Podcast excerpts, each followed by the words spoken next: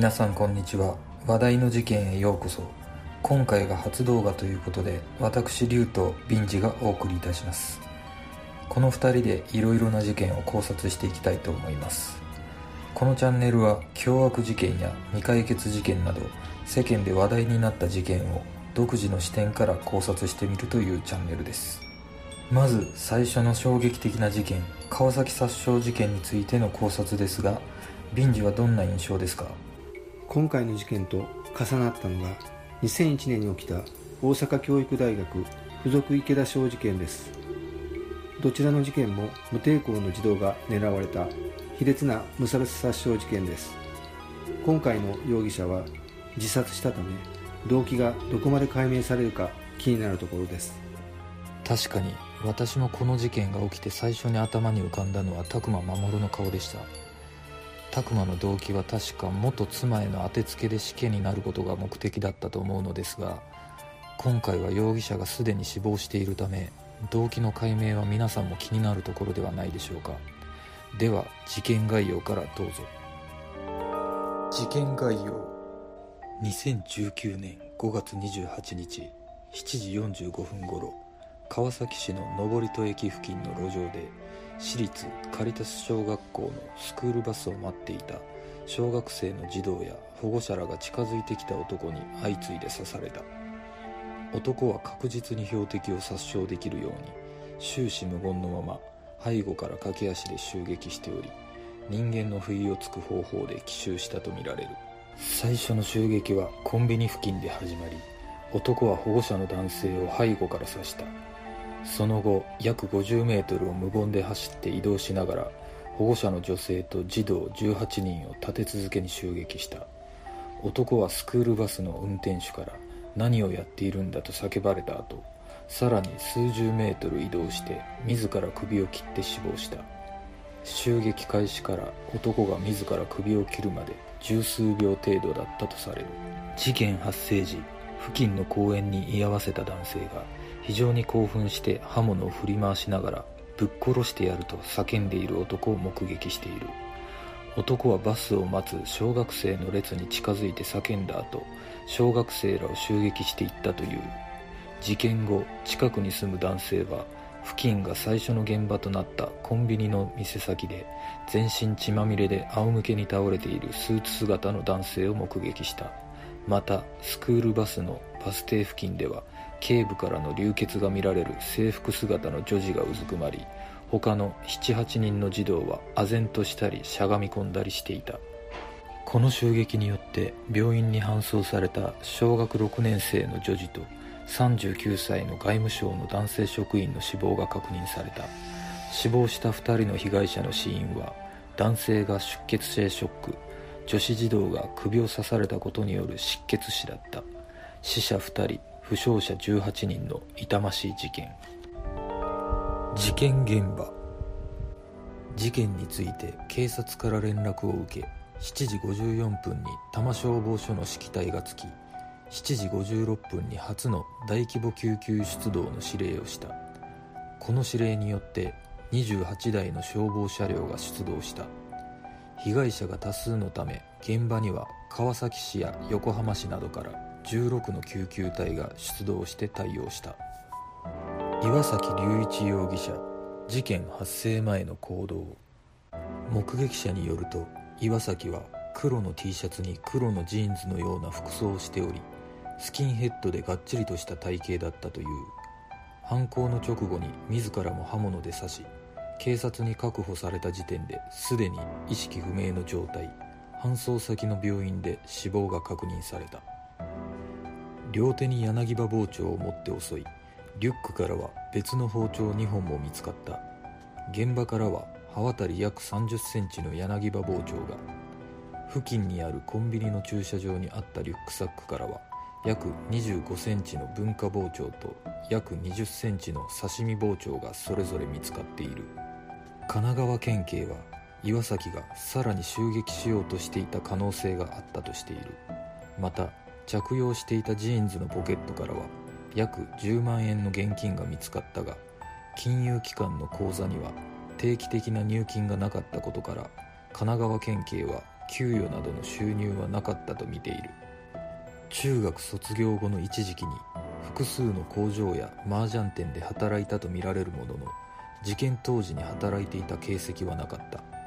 2014年頃約70万円を遺産相続。本人名義の銀行口座に約24万円が残されていた。普段はおじおばに小遣いをもらうなどして生活を続けていた。交友関係も確認できていないという。目撃証言によると岩崎は当日朝7時頃に自宅を出て近隣住民に「おはようございます」と挨拶した後登戸駅まで電車で向かいそのまま事件現場に直行し突然犯行に及んだとみられる。なお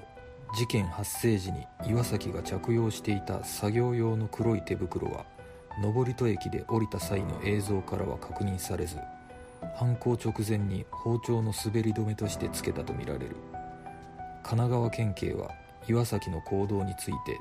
スクールバスのバス停付近にあるコンビニの駐車場でリュックサックを下ろした後に襲撃に及んだとしている。岩崎の自宅を家宅捜索した結果岩崎は東京都町田市の大型量販店で現場周辺に残されていた4本の包丁のうち2本を2019年2月に購入していたとされる。このことから神奈川県警は実行の3ヶ月以上前から襲撃を計画していた可能性があるとみている。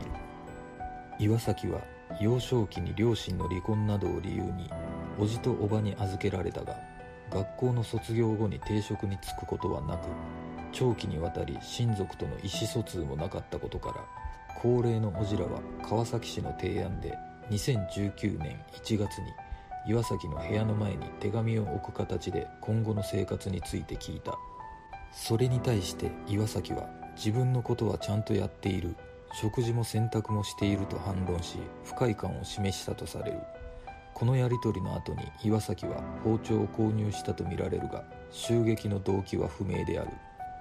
事件4日前の5月24日の朝に駅や現場周辺の防犯カメラに岩崎と似た人物が映っており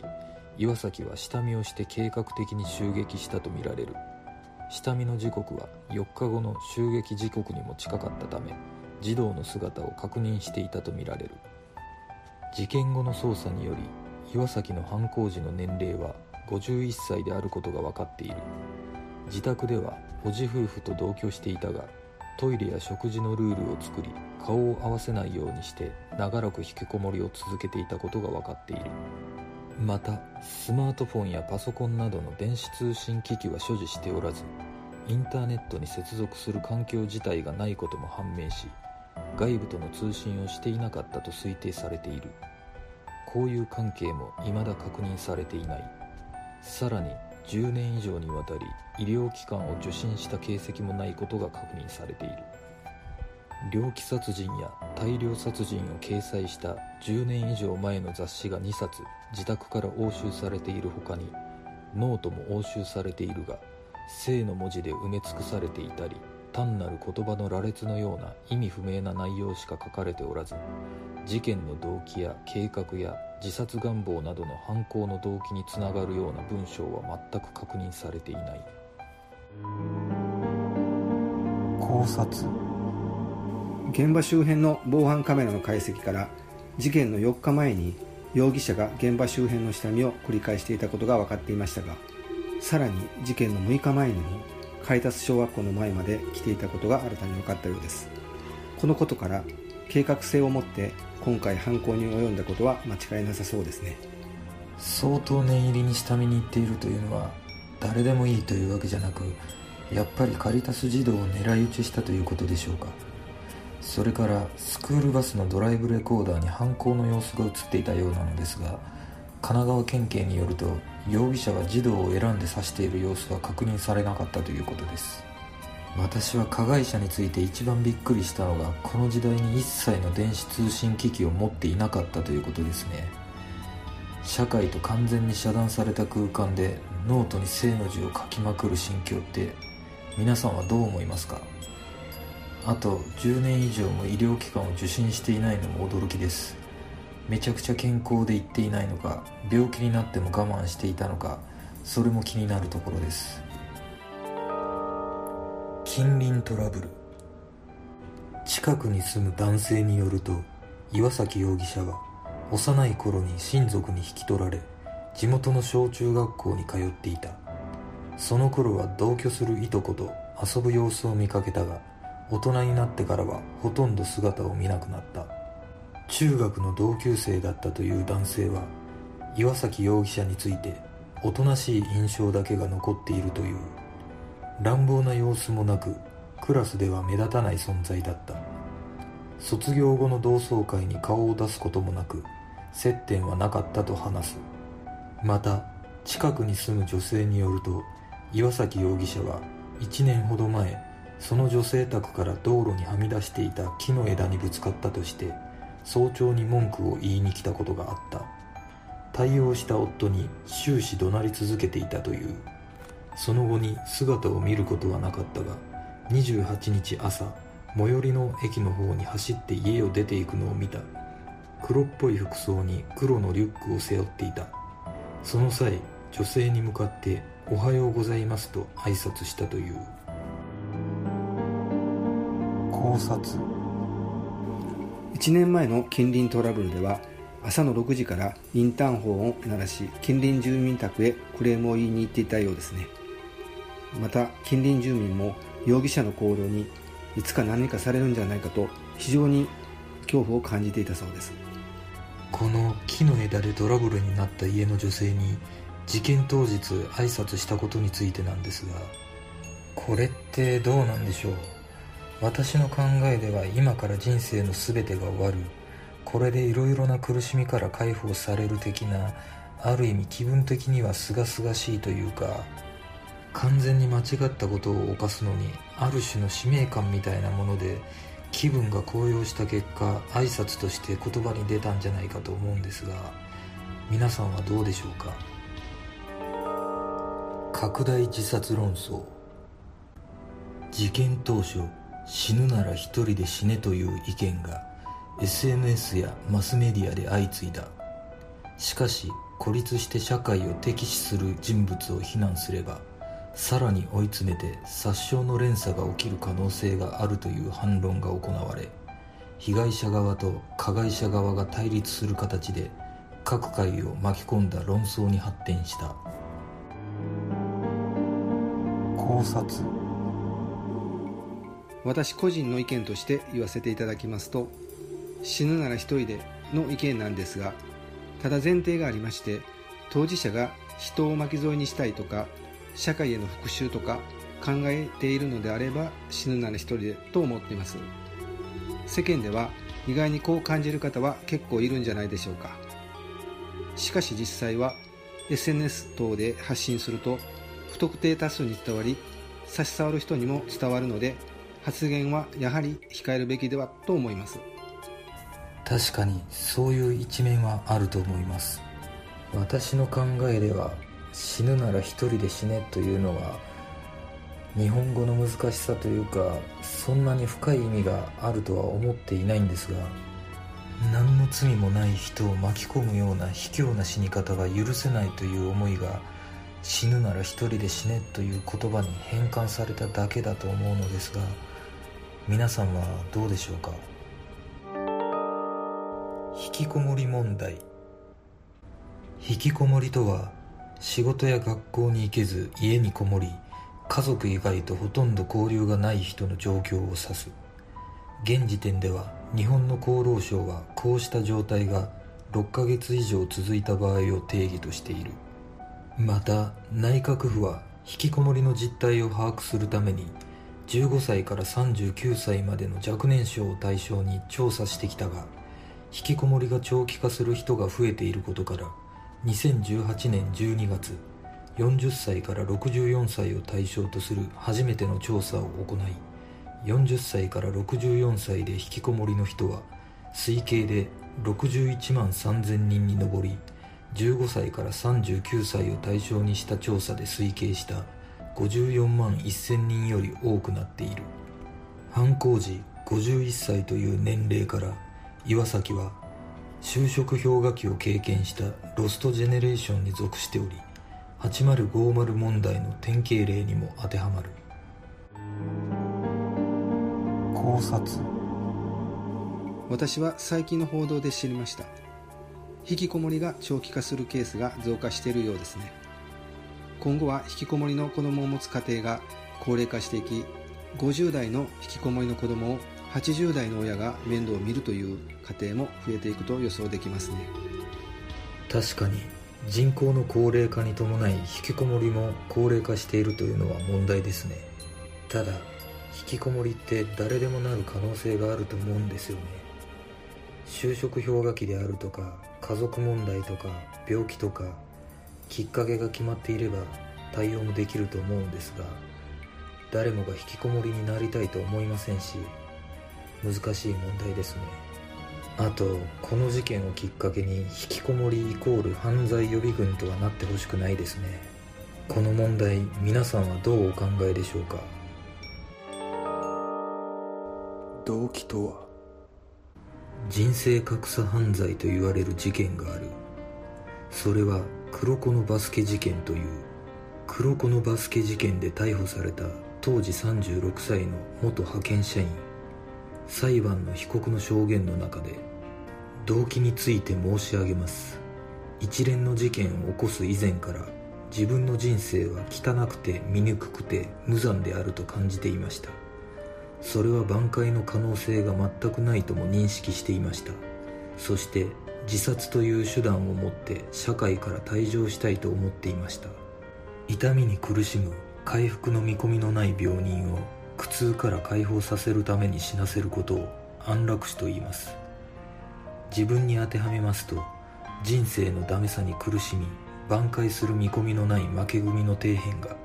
苦痛から解放されたくて自殺しようとしていたというのが適切な説明かと思います。自分はこれを社会的安楽死と命名していました。自分は人生の行き詰まりがいよいよ明確化した年齢になって自分に対して理不尽な罰を課した何かに復讐を遂げてその後に自分の人生を終わらせたいと無意識に考えていたのです。ただ何かの正体が見当もつかず仕方なく自殺だけをしようと考えていた時期にその何かの代わりになるものが見つかってしまったのです。そして死にたいのですから命も惜しくないし死刑は大歓迎です。自分のように人間関係も社会的地位もなく失うものが何もないから罪を犯すことに心理的抵抗のない人間を無敵の人とネットスラングでは表現します。これからの日本社会はこの無敵の人が増えこそすれ減りはしません。日本社会はこの無敵の人とどう向き合うべきかを真剣に考えるべきです。また無敵の人の犯罪者に対する効果的な処罰方法を刑事司法行政は真剣に考えるべきです。いわゆる負け組に属する人間が成功者に対する妬みを動機に犯罪に走るという類型の事件はひょっとしたら今後の日本で頻発するかもしれません。動機の考察。今回の容疑者は現場で自殺をしたため本人からの動機を聞き出すことはできませんが容疑者の生い立ちやこれまでの生活環境から見て社会から孤立しまさしく失うものが何もない無敵の人であったのはほぼ確実だったと思います。そこでなぜこれまで長年引きこもりであった状況から今回突然犯行に及ぶことになったのか。その引き金は何かと考えていくと凶器を購入したのが2月。そしてその凶器を購入する以前で動機につながる出来事となると1月におばが容疑者へ宛てた手紙がありますがもしそれが要因とすると犯行のターゲットがまずおじおばへ向けられたはずなんですが今回全く関係のない小学生児童へターゲットが向かっておりそこがまだ謎である部分ではありますね。現状動機につながる新しい証拠は未だ見つかっていないため今後の捜査状況にこれからも注目はしていきたいなと思っております。そうですね。確かに手紙が引き金ならおじとおばに危害を加えそうなもんですよね。それをしなかったのはやはり怒りの矛先が無敵の人と同様に社会に向けられていたんだと思います。おそらく岩崎は完全に社会の負け組だと自分の解釈で理解していたでしょうし高齢になっていくおじとおばの手紙で心の不安が一気に爆発したのではないでしょうか。年齢的にも挽回のチャンスはないと考えて初めは自殺を考えたかもしれません。しかし死ぬ覚悟を決めた時に過去に振り返り何が間違っていたのか今の自分はどうしてこうなってしまったのかその原点が両親が離婚した時期岩崎が小学生の頃だと思ったのではないでしょうか。そう思ったと仮定すれば怒りの矛先が岩崎の親族が通っていたカリタス小学校の児童に向けられたことも辻褄が合う気がします。皆さんはどう感じたでしょうか？では今回の考察は以上となります。次の動画を見たいという方はグッドボタンチャンネル登録お願いします。よかったらコメント欄に考察してほしい事件などがあればコメントお願いします。この動画を見ていただいてありがとうございます。では次の考察で。